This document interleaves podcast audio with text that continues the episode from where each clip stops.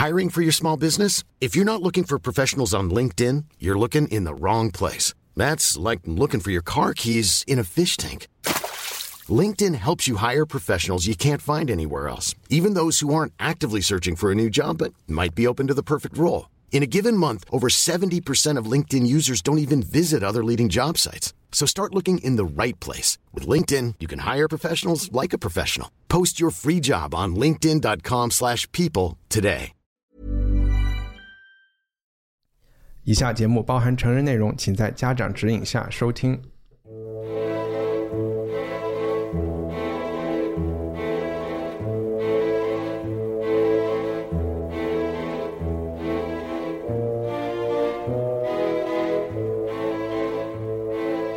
欢迎收听文化土豆，我是伊康糯米。一九一四年八月一日，第二次世界大战已经打了两年。二十一岁的俄裔美国人艾萨克·阿西莫夫还是哥伦比亚大学的化学系研究生。他已经在科幻杂志《Astounding》上刊登过五篇作品。那一天，他要去和主编见面，按约定讨论下一部作品。可是阿西莫夫什么都没有准备，干脆出发前随便翻了一下身边的杂志，看到一张歌剧舞台的照片，上面有女王和士兵的形象。就决定写一个银河帝国灭亡的故事。刚好阿西莫夫自己是《罗马帝国兴亡史》这本书的粉丝，还读过两遍。就这样，一九四二年，我们今天看到的《基地》系列的第一个故事就出版了。在之后的四十年里，他把这个庞大的银河帝国科幻故事系列写了十五卷书，成为了科幻文学历史上不朽的经典作品。今天的误读会还是我们的老朋友，媒体编辑高露颖和艺术史学家张雨林一起。聊聊我们看过的《基地》这本书之后的感觉。大家好，大家好，大家好。《银河帝国》可能是我读过的第一本，就是严格意义上说的科幻小说。因为之前我之前我们文化土豆聊过《猫城记》，我觉得就是老舍那本也许不不能太算是一本科幻，所以我觉得我。对科幻这个领域都没有什么发言权。我去查了一下阿西莫夫他对科幻小说的定义，我其实想听一下二位的意见。我记忆中他的说法就是，人类的进步是完全靠技术驱动的，或者技术是最大的，就历史推动历史的一个一个能量。然后科幻文学呢，记载或者是想讲的就是人类对于这个技术进步的一种反应。这是他的一个他的一个定义。我想问一下二位，你们呃，在你们眼中什么是科幻？我对科幻小说最朴素的理解啊，就是来自于我小的时候。我小的时候觉得科幻小说就是那一类有某一种特别的技术的推动下催生的一个故事。那这个故事往往发生在未来，展现的是未来人类图景或宇宙图景的一个方面啊。好像宇宙是一个一定得有对，一定要有宇宙这个概念。所以我小的时候，我我就觉得没有宇宙这个概念的小就科幻小说。不能叫科幻小说。那你现在大概你的阅读中有百分之多少是科幻题材的？三十吧。哇，这么多。嗯啊，哇，还是很多。我觉得我蛮喜欢看的。OK，雨林呢？嗯，我我没有特别特意的看，也是儿时的一个记忆。我那时候又得暴露年龄了，真是。我那时候可能跟我同龄人也会有点记，就是有很多国外的电视连续剧引进来。对，没有很多啦，但因为本来引进的就不多，可能各种有社会政治题材的又没有那么容易引进来，所以就引进了颇有几部科幻电视连续剧，一部叫做《大西洋海底来的人》，我看过，对，就是那一个人很神奇，就是他就是。嗯，他是个人形的，有点像男版美人鱼那种啊。但是呢，他有很多在现实人间生生存的困难，但是他又在可以在海水里面自由呼吸，可以自由往来，然后发展出很多故事。水形物语的最最这个 原始版，对对对，我记得还很帅那个男孩。对。然后呢，还有一叫做火星叔叔马丁，我非常爱那个，那个像是一个情景喜剧。其实我现在想来是个情景喜剧，但是我的印象呢，就由由于这些东西积累起来，然后还有那个儒勒凡尔。纳嘛，对吧？当时叫什么《海底两万里》对，《地心历险记》。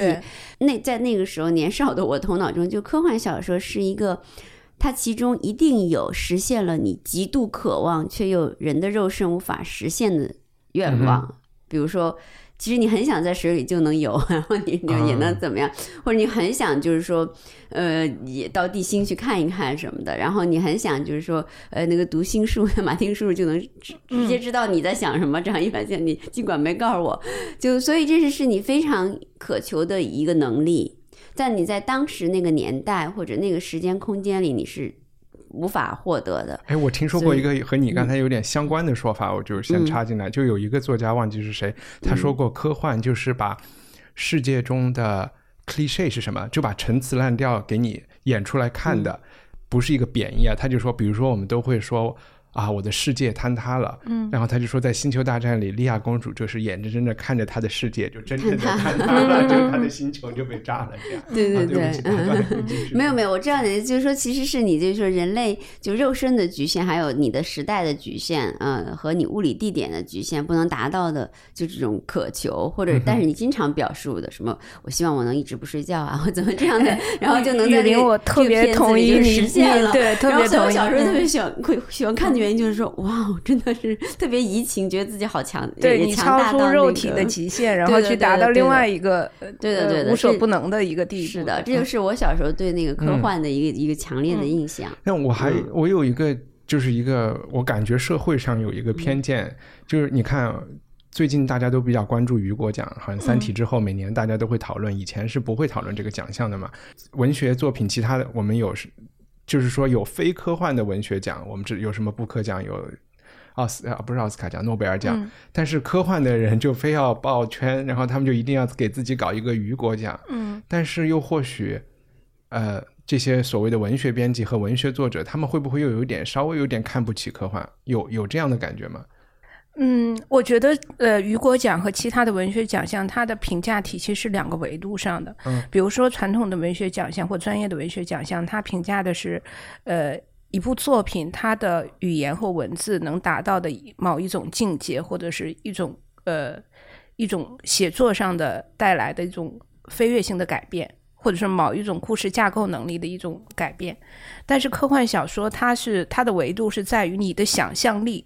或者说你构架的这个历史观或世界观，它能到一个什么样的程度？所以你去看科幻小说，它的作品的文字能力，就语言功力，它通常不是他最先考量的那个指标。OK，OK，嗯嗯。雨林，你有觉得有一种不会觉得这是一个呃青春期男呃特别是男生的一个过渡性的阅读材料吗？就是一种，我觉得不是吧？好好错了，嗯，好，你这是刻板印象了。对，就它是一种，我就想问这个东西，就如果说我之前有一些这种，就是一点点的刻板印象，读了这本书以后，它一半呃打破了，没有没有，就基本是打破，但是有一半还是我又可以理解为什么这种刻板印象会有一点存在，这个可以待会儿再聊。嗯嗯，我我也有我我插一句哈，我也有点理解你的概念，因为科幻确实它。比如说，不是每个男性都可以在真实世界里那个谋划家国未来，或者是宇宙的未来，或者是指点这个真正的指点世界变迁的。但是呢，科幻确实是让每个让呃，就是传统意义上是男性有这种这种 fantasy 哈，但其实女性也一样，就是他会把你放到一个 position 上，觉得哇，你的。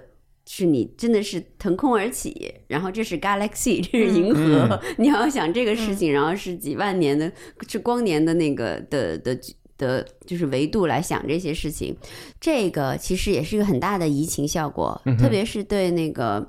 宏大的事情有激情的人来说，我觉得，我是觉得科幻小说是像我的一个避难所一样，就是当我对现实中的种种感觉到不满意，或者是感觉被桎梏的时候，我就会去看科幻小说，就是它能把我一下子抽离出来。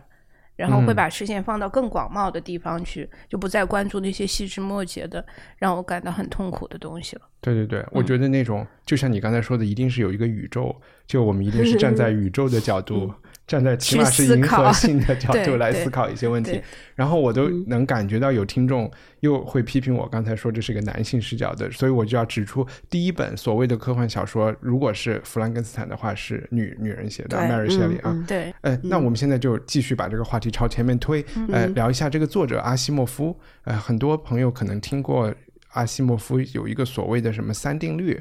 机器人机机器人三定律，就是因为他写了就是《I Robot》这本书，里面有讲，这个书是早于机器人的概念的，是吗？还是也不一定？是是早于的。呃，高高纠正我说的对不对？就是说，机器人就如果我们要造一个机器人，那一定要给这个机器人的相当于和这个主板还是这个编程里面它的最大的三个法则：第一是不能害人，嗯，然后也不能见死不救，大概那意思。嗯，然后这是第一定律，第二定律是忘了，第二定律是啥？我我我来嗯想，我来说一下，机器人三定律是后来阿西莫夫在三定律的基础上又又增加了一个。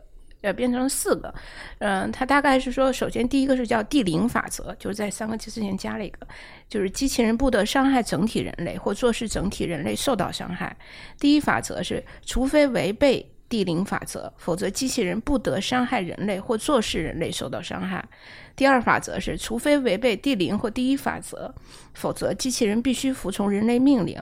第三法则是，除非违背第零、第一或第二法则，否则机器人必须保护自己。OK，我脑子有点糊，反正他的意思就是机器人不要杀人呗。对然后，而且人要机器人死的时候，机器人得愿意去死，对，对吧？还挺、挺可怕的。但是人让机器人去死的前提是，呃，这个原则不能违背人伤害人类的这个原则，它是一个递进的。嗯而且他说的是整体人类。对整体人类，那在那些电影里，就是那些所有机器人进化出现了跳跃，最后要杀人，他们是哪一步？这个又是怎么达到的呢？就是机器人认为他杀人的这件事对人类或整体人类是有好处的，他就可以这样去做。OK，他是为了拯救你们，然后才去杀掉你们。明白了。那阿西莫夫刚才最开始的时候，我们讲了他好像很年轻就就开始写作，然后而且这是二战的时候，二战的时候写的这本《基地》。呃，不知道还有些什么他的生平有意思的事情，读者需要知道的，我们可以就是他写了很多很多书，大概写了五百本书。五百本书。对，嗯然后后期他还有写过色情文学，啊，什么样对，他是写过，我我也记得。就是他是一个很奇怪的人啊，就是他自己自诩自己是一个写作速度非常快的人，他不需要像大部分作家一样冥思苦想，他可能一天就能写好多字，然后所以他出了很多本书啊，然后他涉及的领域也非常多，除了科幻小说，他还写过科普文学，嗯然后还写过色情小说。到他年纪很大的时候，他也写过色情小说，甚至写过推理小说。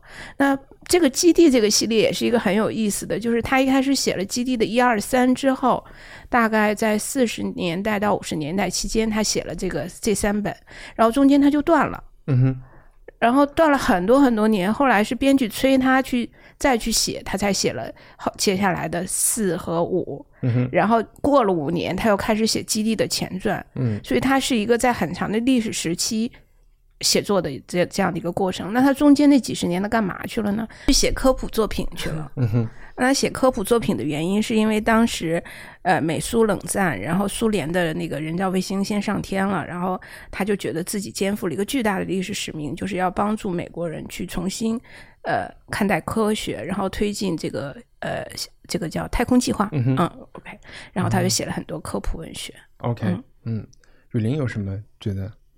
嗯，对我也是觉得他是一个特别博学的人，以至于那个我特别喜欢的一个另外一个小说家，那个冯内古特，跟他说，我问我记不得，就是他们两个是好朋友，就冯内古古特就是说，你你你你做一个无所不知的人是什么感受啊？还采访过他，对，因为然后好像阿西莫夫说是就是感到特别恐惧，嗯，大概是这样的一一个对话，就是他确实是相当博学，就跟高高说的，他写作的范围特别广。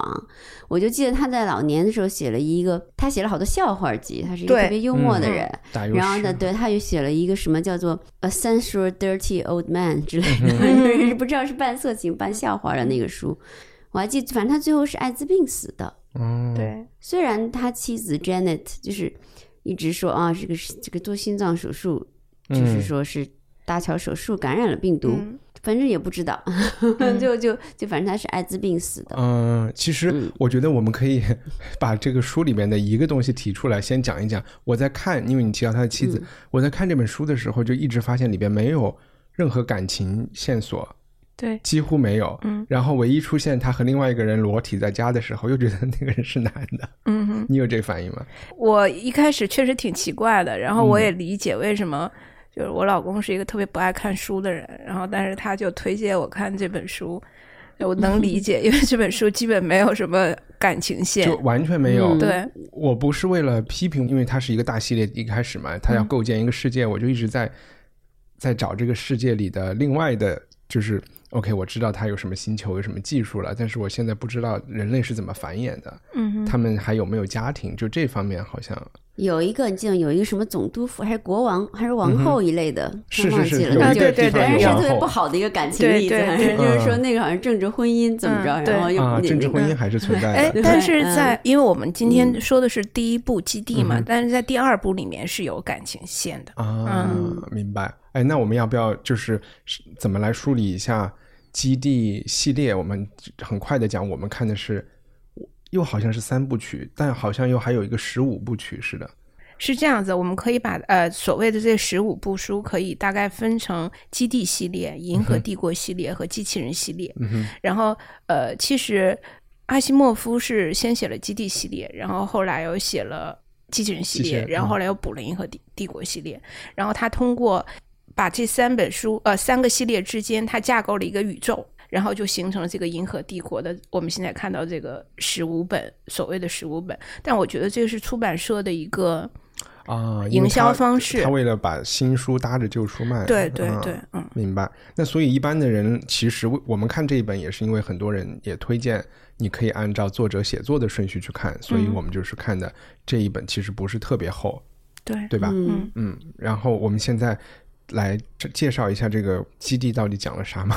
哎呀，这个怎么讲？故事线索。呃，这个故事讲的，呃，首先这个故事的主角是一个一出场没多久就死了的一个人，叫哈里谢顿。他是一个呃，当时银河帝国非常有名的心理史学家。然后呢，银河帝国是一个已经存在了上千万年的一个大的帝国。然后它所处的位置是整个银河系。就我们要把这个这个先把这个。概念稍微理一下啊，它不是在地球上，是在银河系上。然后所有的星球都是它的呃联邦国。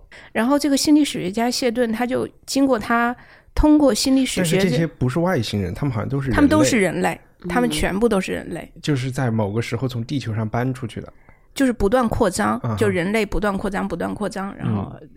整个扩张到全宇宙去，呃，全银河系去。然后这个谢顿呢，他呃，他有他一直研究一门学学科叫心理史学。那其实它是基于数学的一种心理学研究。就我们现在解释，你可以把它讲的讲呃，想象成大数据。啊，那他通过大数据推算说，这个银河帝国不久将会灭亡。然后灭亡以后会经历一个非常漫长的黑暗期，大概几千年的黑暗，呃，对，几千年的黑暗期，三万年，三万年的黑暗期。那他想把这个黑暗期缩短到一千年，嗯啊，然后呃，所以呢，他就呃使了一个计谋，他就说跟这个银河帝国的国王说，我们要写一本银河百科全书。现在他就把呃以谢顿为代表的科学家。发配到一个很遥远的叫端鼎星啊，你们就去写书吧。然后这也正中谢顿的下怀，其实一切都在他的计划当中。他们到了端鼎星，名义上是去写这个银河百科全书，但其实并不是，而是把端鼎星当成一个基地，以完成第二银河帝国兴起的这样的一个计划。他们好像是一个诺亚方舟一样，就意思是要把文明的星火种子都给带到那个端顶星去，然后嗯，大概是，然后做一个存续保留，以待日后再。发扬光大这样的一个意思。对对对。那基地这一本书其实记录了是在这个端顶星上的这个基地，它经历的三次危机事件以及解决方法。嗯，对，嗯。我们也不剧透，但是反正其实还是有几次反转的。我们开始以为他们是去写百科全书的，对吧？第一次危机之后，我们就发现百科全书其实是一个幌子，对，没那么重要。然后。后来还有一些反转，对，就是每一次危机解决，其实它都是有一些小小的反转在里面的。但是其实每一次危机的解决，呃，都暗合了人类历史上的一些帝国的对方式解决对解决危机的方式的，嗯。嗯，我我还是记着刚刚说我记那个人的名字，但是我觉得我印象特别深的就是这个这个心理史学。然后心理史学这个关键词，当然因为我是学历史的，所以我对这个这个史学这个词特别敏感。然后呢，心理史学确实也让人想到一个特别要基于经验的东西，要因为心理是一个特别人的东西，是吧？是心理是一个特别人的东西。然后呢，我又联想到，你不说阿西莫夫参照了这个。罗马帝国衰亡史嘛，我就进一步联想到，其实他的好多的，就是他就是有两头，就是他基本上文学性和叙事性的部分，很多都是要深深的汲取一些历史的，就是说要素和经验，甚至是叙事方式。加上他是生物化学博士，然后他对他对科学的一些理解，我不知道这个成不成立啊？可能很多像这种，呃，高高说过这种软科幻作家，其实他们非常多的营养可能吸取，其实往往是要往后找的，就是从历史方面来来来寻求。我觉得这个是一个特别典型的例子。比如说，你看他说危机解决的方式啊，无非就是，嗯，其中有两个两个重大转折，一次是靠了宗教，对吧？把把科学变成了宗教，然后再有一次就是把宗教变成了落实到商业贸易，贸易，因为贸易他觉得是对双方都平等的，没有一个一个人来向另一个人说教这种东西。嗯，所以我觉得这个用什么东西来幻想未来，这个是我。就是看这个书想到，你当你比如说让一帆让你来写一本科幻小说，嗯，你会去拿起什么东西来做你的资料？因为你毕竟是一个生在此时此刻的人，就是你有一个 什么样的抓手？我觉得这本书的抓手其实就是历史，对，或者是说历史中的，在我看来，跟殖民、跟宗教，就是这这几次这几个更具体的东西，我我其实主。和雨林看了以后的主要反应都差不多，我感觉我要把雨林说的那些话又重新再说一遍，但是可能稍微角度有一点不一样。我其实挺认真的在读我的人生第一本科幻小说，我第一页还写了好多笔记，好重要。就第一页它有一个前言，就是从《银河百科全书》里讲，呃，哈里谢顿这个词条生于银河纪元一一九八八年，卒于一二零六九年。我马上就去做了一个数学，他活了多少岁？然后我就每一句话我都在看。他建造的这个世界和我的世界有什么不一样？后来我就发现，就前几句话我就看出，人还是活个七八十岁就要死。嗯，他说他父母是中产阶级平民，我就说哦，那我们还没有实现共产主义，我们还有这个阶层的划分。然后还有讲有不同的新区，我就能看出哦，还有一线城市，还有二线城市。嗯。然后呢，这个人有惊人的数学天分，就说啊，还有一个教育系统，他要去上学。就你没有读几行，你就发现，哎，这个世界和我想象的没有那么不一样。他基本是一个按照我们的世界在写的。越到后来，我就发现他讲越来越多的历史。我觉得这里面都不仅是西方历史，就如果你是对那种呃罗马或者是星际之间的斗争和希腊城邦之间的。斗争也挺像的，那些外交谈判，甚至和一些古时候的历史学家写的那些，呃，城邦之间的谈判，就是非常那种国际关系的一些谈判是一样的。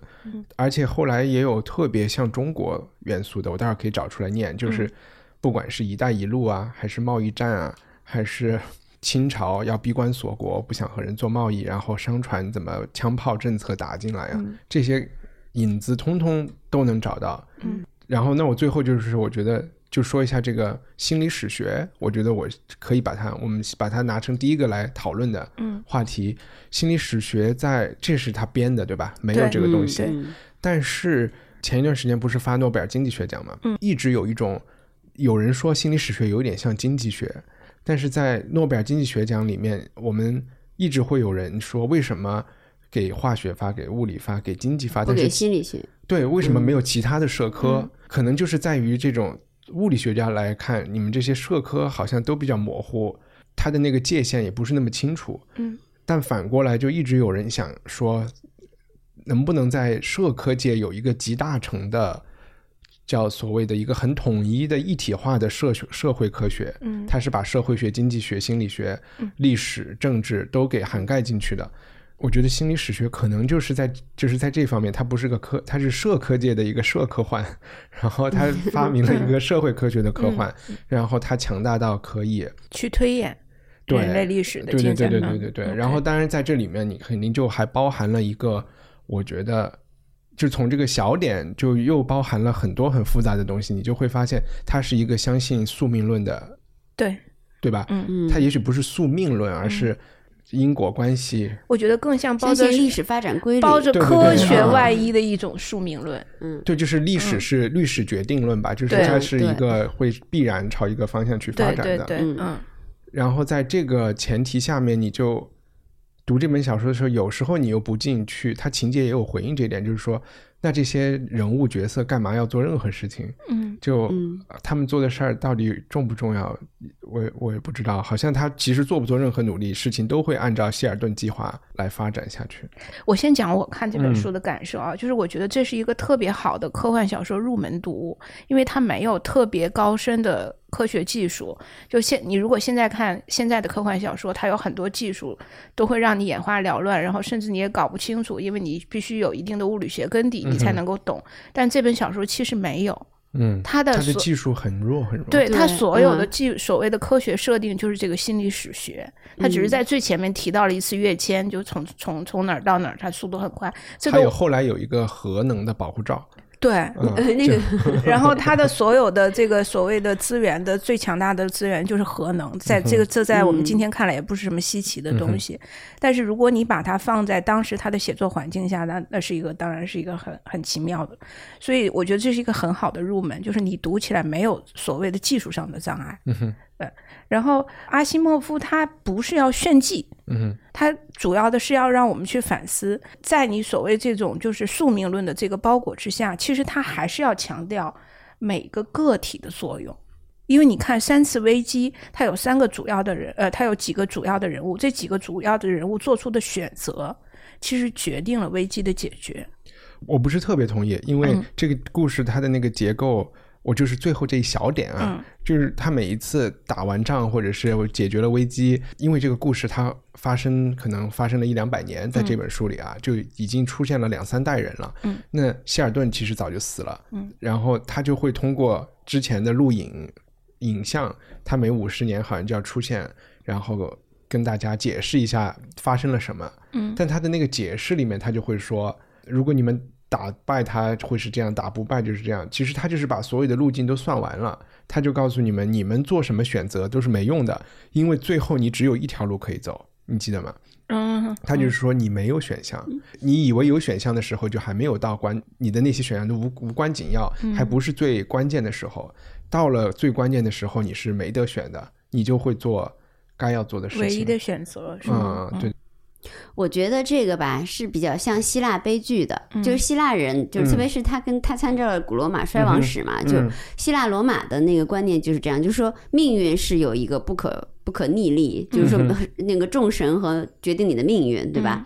你就像我决定你要弑父娶母，对，然后呢，那就说，但是这个个体英雄还是会有一个个体英雄出来承担这个命运，嗯，也就是说，嗯，不论是哈定或者还是。呃，另外一个杰克或者是山姆，都会有一个人出来做这一件事情。但是他做这件事情，就是他企图逃逃离命运是无效的，无效的。对，像俄狄浦斯是无法，就他多了使了很多招都去逃离，但都是无效的。就最终的结果已经被写定，中途不论你做什么样的选择都是一样的，你还越跳进了那个那个那个圈套。对，然后所有的戏剧性都体现在就是这个个体英雄和这个命运必定之力的之间这个抗就是抗争这个悲剧这个张力之间，对，所以说我觉得它非比较像，我不知道它是不是受呃希腊罗马这个历史观那个这种或者是这种我觉得哲学观的一个影一个影响。命运肯定是里边就是所谓的希尔顿计划和所谓的这个心理史学，它就是在给命运。包一层科学的外衣，对，就是他好像在好多层次，就作者层次，他在给命运包一个科学的外衣，叫心理史学。嗯，但是在小说里面，他又给宗教包了一层科学的外衣，给里边的科学又包了一层宗教的外衣，宗教的外衣啊。然后，而且我觉得这里面两个点是有联系的，就是说，那个如果你是一个特别相信宿命论的人。其实和它的相对就是你觉得人是有自由选择的嘛？嗯，其实你没有任何证据，物理学家不会觉得人有自由选择这件事情，对吧？你你想的事情是你头脑想的，头脑就是生物的，生物的就是化学的，化学的就是物理的，那最后就是一个因果的东西。嗯，但是相信有自由选择的人，无非就是说你感觉人是自由的呀，或者是你有灵魂啊，或者是人是。呃，神造的，呃，它是和宇宙什么都不一样的，嗯，对吧？然后，呃，就是存在主义论，对，上帝死了之后，然后在，我觉得在小说里，作者把宗教给那那个外，就是给你看宗教是统治阶级怎么把它给造出来的，就让你明白宗教是瞎扯淡的一件事情。对。然后在这个上面，我就能看出作者是一个特别，起码在这个小说里，他的这几个细节的三观是比较一致的。他是很相信呃历史决定论或者是宿命的这这么一个人。嗯嗯。但我又觉得这个设定和和科幻本身是有点矛盾的。哎，我也不知道矛盾在哪儿。我总觉得科幻是一个有点理想主义的东西。科幻是幻，就是说人不自由的人幻想一个他或许能自由的未来。你觉得是？但是科幻其实现代科幻有很多到最后也是悲，就是悲剧丧的，是吧？对，是以悲剧我为什么说科幻理想主义？就是这本书你能看到他讲的这些话题，他还是想给你看人或者是历史或者是社会这些问题。它是怎么造成的？然后人在怎么去朝好的方向解决，或者朝不好的方向解决？嗯，特别是一些比较阴谋的呀，或者是一些呃权贵阶层、统治阶层他们做的事情。那他去把这些事情揭露出来，我觉得他还是抱着一种希望把社会推向一个更公正、更怎么着的方向去的。所以我觉得他应该还是一个乐观的人。我觉得就是他其实是更可以把这个这个基地系列看作是。他用未来的方，就是他选择了未来这个场景，然后用描述银河帝国衰亡的方式来表达他对他他对，其实不说现实吧，就是对整个人类社会、政治、历史。呃，经济的一些思考。如果是我们下次有机会，我们可以读那个冯内古特的《猫的摇篮》，因为冯内古特跟他很好，他们两个是好朋友。《猫的摇篮》也因为冯内古特写了一些这样的小说，不止《猫的摇篮》，还写过别的，被人被有的人称为是科幻小说家，但其实很多人都不同意，觉得觉得冯内古特就是一个小说家。所以下回读那个就更跟这个对比就更清楚，他们可能只是。在某些时候哈，阿西莫夫肯定要比他更比冯内古德更科幻一些，但是更技术一些。但是我我总觉得他是在表达他的对人类历史政治的理解，只是说借用了一个描述未来的这个方式，对，可能更。表达上更自由一些，反正是表达未来，表达银河帝国，我觉得他是把人类社会放到一个宇宙的这个大的尺度之下，其实它还原的是人类社会一直到现在为止它的一个进展的过程。会不会有甚至都有一些炫技的，就是在这方面，呃，就是炫耀自己历史政治知识的一点？我觉得有有有，我是觉得有这个成分的，因为他又不能。他又不能很深入进去，嗯，只不过在他的这个一个接一个的短故事中，嗯，就是他到处取一些元素嘛，对，嗯，然后我我那我另外问一个问题，就是说我们我开始以为这个这个端星叫什么？远端星，端点星，端点星，它是一个正面的形象，它好像是科学家在那儿写百科全书，他们是文明的种子，他们要怎么怎么样，嗯，然后去建立第二个银河帝国，好像是承载了很多希望的一个东西，但是。端点心发展到后来，你会发现在统治端点心的人也不怎么样。而这里面有一点就是，其实好像每个星球都不是民主社会，都是一种贵族社会吧？有不同的形态，有的是共和国形态，有的还是那种奴隶主形态的。但是那种所谓的共和国，其实也是强权政治，很像北韩的一个，对吧？嗯，起码端点心里面的这些。我并没有觉得他们比其他星球上的人更高级，或者是更先进，或者是更怎么样。就是我觉得谢顿他早已经看透了人类之所以为人类，他就是有各种各样的缺陷。即便这些所谓的科学家多聪明的科学家到了端点星，他一样会有人类的各种各样的弱弱点，然后会产生各种各样的人类社会的矛盾。嗯，所以呃，他预料到了这些，他也正是利用了这些。但你有没有发现，在很多包括《星球大战》呀，或者是我们看到的未来的都已经可以光速旅行的世世界里，经常都还是君主制的，或者是君主立宪制的。所以你想说，君主制难道在科幻小说作家里是最有效的统治方式吗？对，我就觉得就一直都有贵族，好像有议会是有有联合国这类的东西，但是他那个联合国也是说，但是不同的星球。还有可能是一个王在。那我能反问你一句吗？难道你期望看到的在未来的都是共产主义的一个社会吗？就是人人平等的？这个我就觉得可能和科幻作者的背景有一些关系。比如说我们说的柏拉图啊，或者是什么，也不是谭嗣同、康有为谁写这种天下大同，或者写乌托邦，这些你可以把它理解成为一种政治科幻，就是他就在想象一种未来的。未来的政治组织、社会组织的一种形式。嗯，在我看来，它也也算是就是我们刚才说社科科幻吧。但是在硬科幻里面，好像大家他有点忽略，就是社会组织方面的这一系列，可能和奇幻一样，他喜欢去幻想一种有有一点封建这种社会关系的。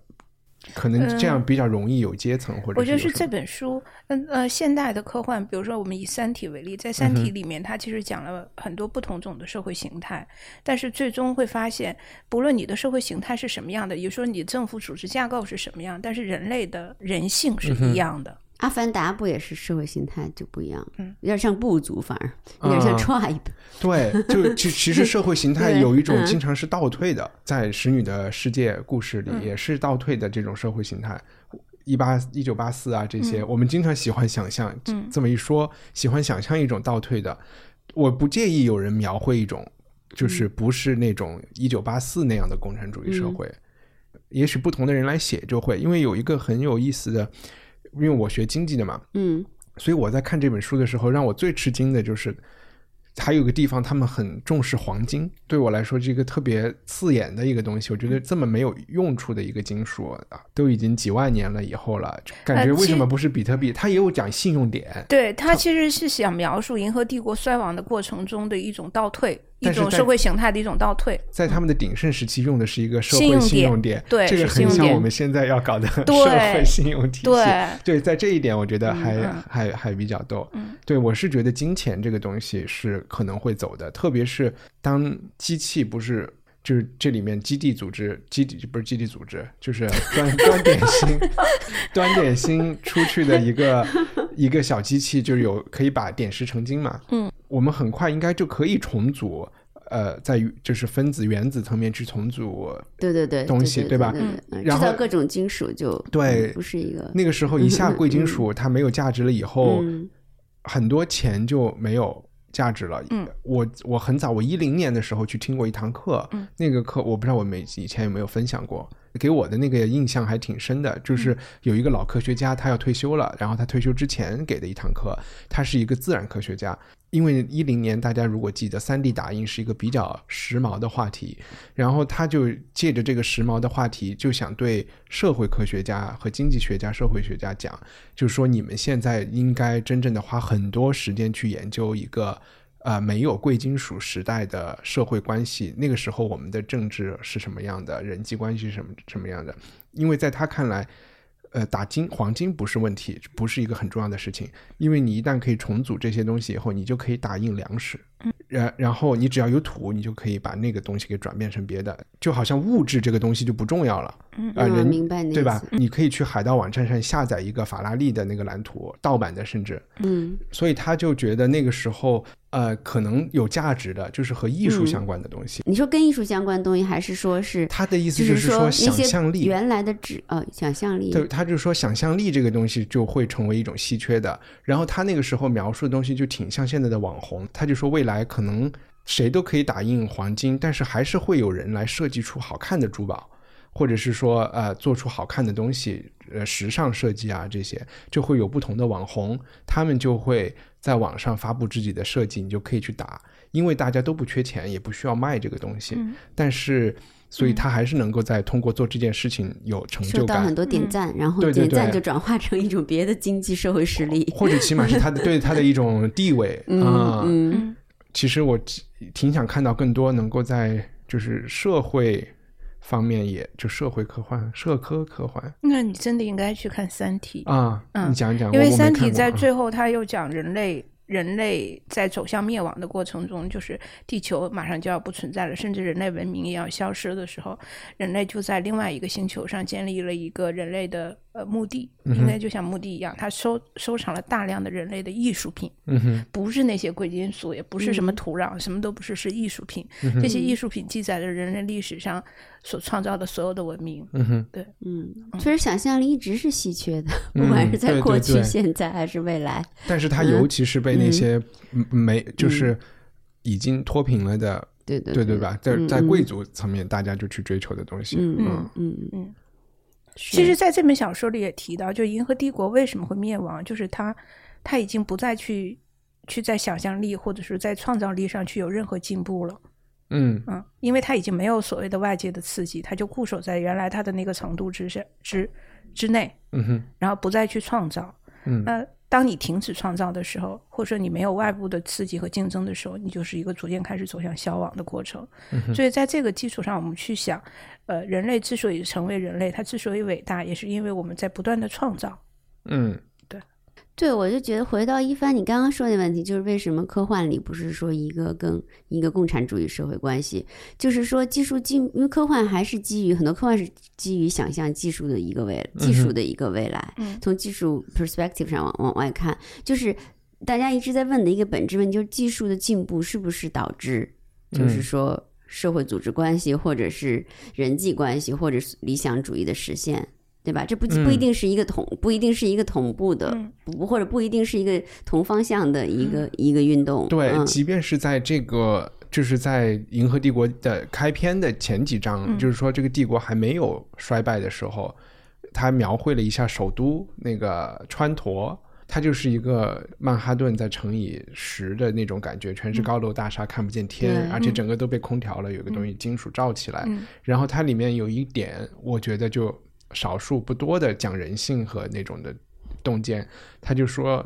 你看不到星球，你就你可以参加一个旅行团一日游，嗯飞出川陀看川陀，嗯还有一些观景台。但即便这样，生活在川陀的人，他们也都不去。而且上了观景台，他们就神经衰弱了。对对对，他受不了，受不了。对，就是 我觉得这个确实，其实我就感觉是一大堆城市平民就挤在对那儿，就其实是都。对。但是你又看他们描绘皇宫的时候，就像嗯东京的皇宫一样，在一个嗯高楼林立的地方，有一片自然的地方，他们能打猎。反正我当时就觉得，啊、好像那个社会其实就是人繁衍的多了一些，但是其嗯他的东西变化不大。对，大多数人反而被那种物化和赤贫化了，感觉我就觉得嗯那种啊，就然后贵族特别那个拥有最对对对高无上的技术可能性，然后对，我觉得老鼠一样。很多科幻小说家其实本质上是非常悲观的，就是无论他发明出多么高深莫测的技术来，呃，来推动社会结构的变化，但是他永远都会想到人类本身的局限性导致了，呃，你的社会结构再怎么变，嗯，都不能跳出那个框架，人类思嗯。维的框架之外嗯，去，所以就会导致人类走向一个呃周而复始的从毁灭到重新再再诞生的这样的一个过程。你明白我要说我明白的意思吗？你的意思。但其实最大的灾难都是来自于自以为自己跳出来了的这些人，嗯，对吧？这些伟人政治家，嗯他而且往往是在用特别理性主义的一些思维方式。但其实还是人类的思维方式，他没有跳出这个框架之外去去你。俩说的一个意思嘛，他啊觉得他们是他们自以为自己对跳出来了，对对嗯或者他他认为我就是我自己是超人嘛，嗯啊，对嗯，嗯，对，你的意思是这个超人也是在这个里面的，对，也是对对在在用人类的思维方式去思考。对，但是其实有一些就是像你说的，喜嗯欢看科幻的人，喜欢站在宇宙角度来考虑问题的人，就是那些喜欢联合国的人嘛。然嗯后我就觉得他们还是有一点希望的吧。其我觉得在这个，我 不知道，就是这就是我我我未来我我我 如果联合国都没有希望，那就没有就就没有这这是我特别喜欢另外一个科幻小说叫《银河系漫游指南》的原因，它最终指向了一个虚无主义，它就、嗯他说这些全部都是特别没有意义的东西，嗯，就是这种虚无，它已经否定了什么东西没有意义？宇宙没有意义，人类社会的存在是没有意义的，嗯，然然后呢？就是。其实这个是那肯定的那个故事讲的就 是一群人去探究这个呃宇宙的终极答案嗯到底是什么，嗯，就一切存在的根本到底是什么。嗯，最后有一个计超能计算机45对四十二42得出了一个结论是四十二，然后他们又去问这个计算机说这四十二到底是什么意思呀？然后这个计算机算了一下说啊，如果想解决这个四呃回答这个问题的话，我们必须再造一个更大的计算机去回答这个问题，这个计算机就是地球。嗯，OK，然后但是地球在回答这个问题之前又被另外一个星球给给毁灭了，对，好好吧，嗯。所以就一切是没有答案的。我我就打个岔，阿西莫夫他是有点幽默感的，他说写写觉得特别逗，然后我就脑子里就再现他那个话，比如说啊，我突然见到军队了，特别吓人，不是说 Oh my God，他是说 Oh my Galaxy，对，Oh Space，哦，对的银河，对我的太空啊，银河啊之类的，银河呀，我觉得特别特别那个。即便是那个特别无神论的那个那些人，他们也会这么说，口头禅，对的，对的，嗯。其实你说的幽默让我想起，我就觉得这本书技术我们都说了比较单薄，啊，它不是一个技术以技术为那个怎么着的，嗯。但是技术在里面往往扮演着我觉得有点喜剧的角色，就是 我们说那个能量保护罩是一对吧？弹回来什么像金金还有还有谢顿每次出现其实就是三 D 投影全息影像技术。我觉得技术在里面，一个是提供一种喜剧元素，一种是这缓和一下气氛，还有它有一点就是它属于一个天降神兵，然后来把一个不可能的问题给解决了。嗯，一个打马虎眼的一个道具，对吗？对对对对对。然后另外一个，我其实开始在讲阿西莫夫的时候，我都想说，也许他会很很讨厌的一个事情，就我们。我们往往会说啊，他是一个特某某某人，是个特别牛的科幻作家，他早于技术多少年就预言了什么什么什么事情。然后我就在想，一个那么相信科学的人，就就是老百姓特别觉得他牛逼，因为他是一个。可以预言一个东西的人，他是一个先知，然后这个思维模式马上就回到了一种几千年形成的那种宗教惯性里面去。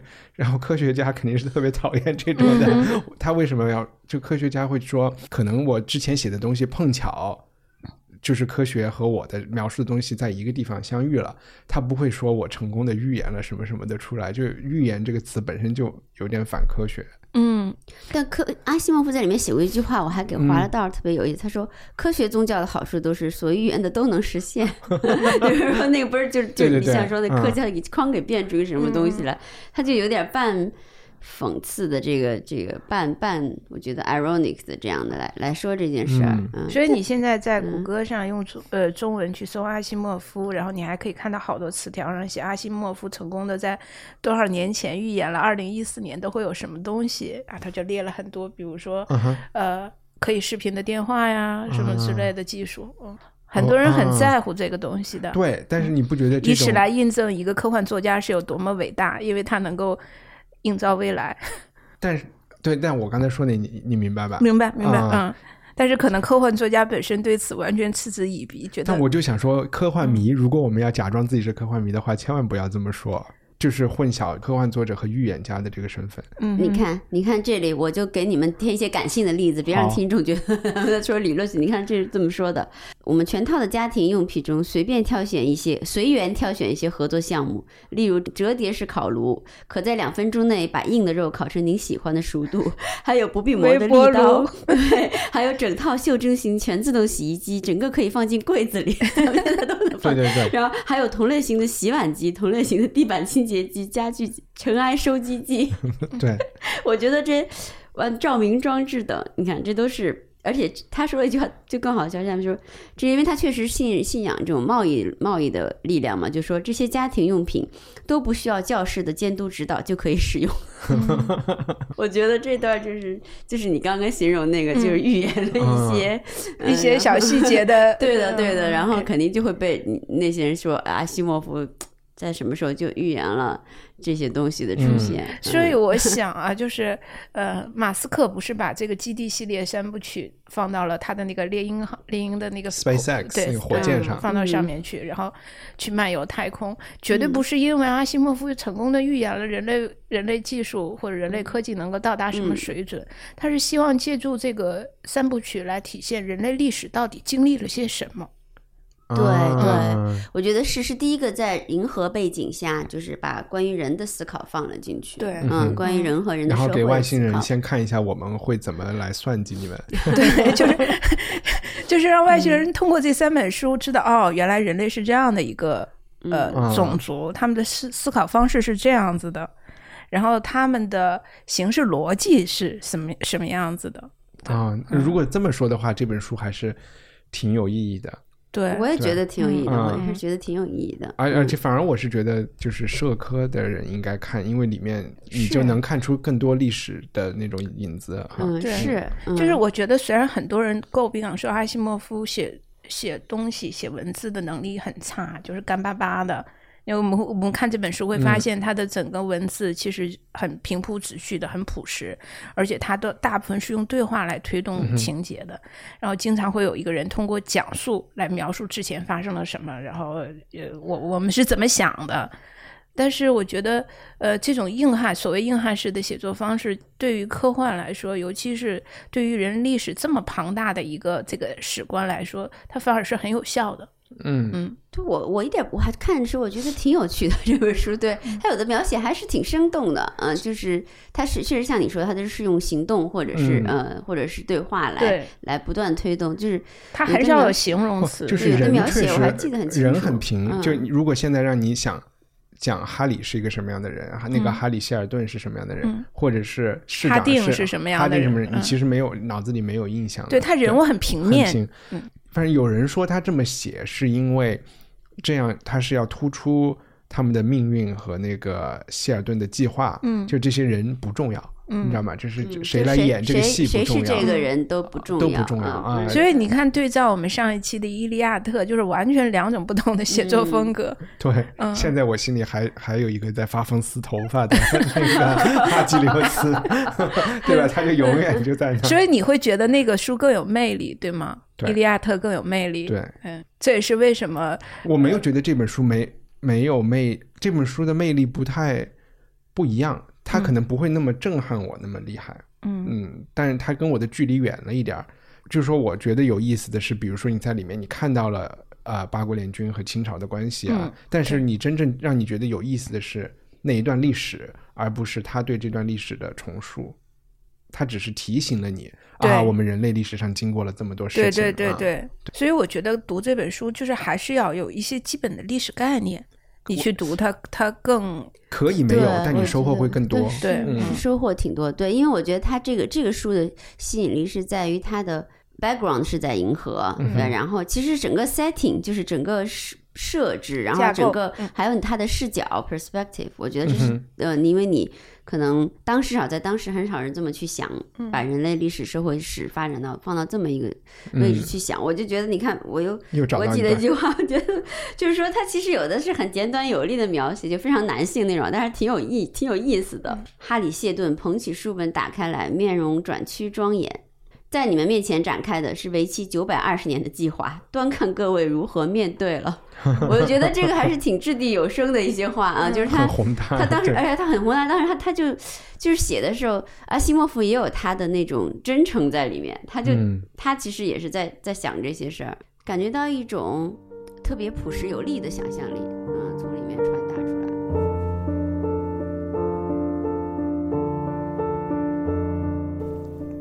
希望你喜欢今天的节目。文化土豆的会员会在十一月二十六号左右收到这期节目的彩蛋内容，继续听我们对比阿西莫夫和菲利普·迪克、基地和星球大战、科幻和魔幻小说，以及苹果公司正在拍摄的基地剧集等内容。文化土豆是一档听众赞助的影视、文学和艺术播客节目，在免费提供内容的同时，也希望有能力支持我们的听众可以加入会员计划。更多信息请访问我们的官网。culturepotato.com.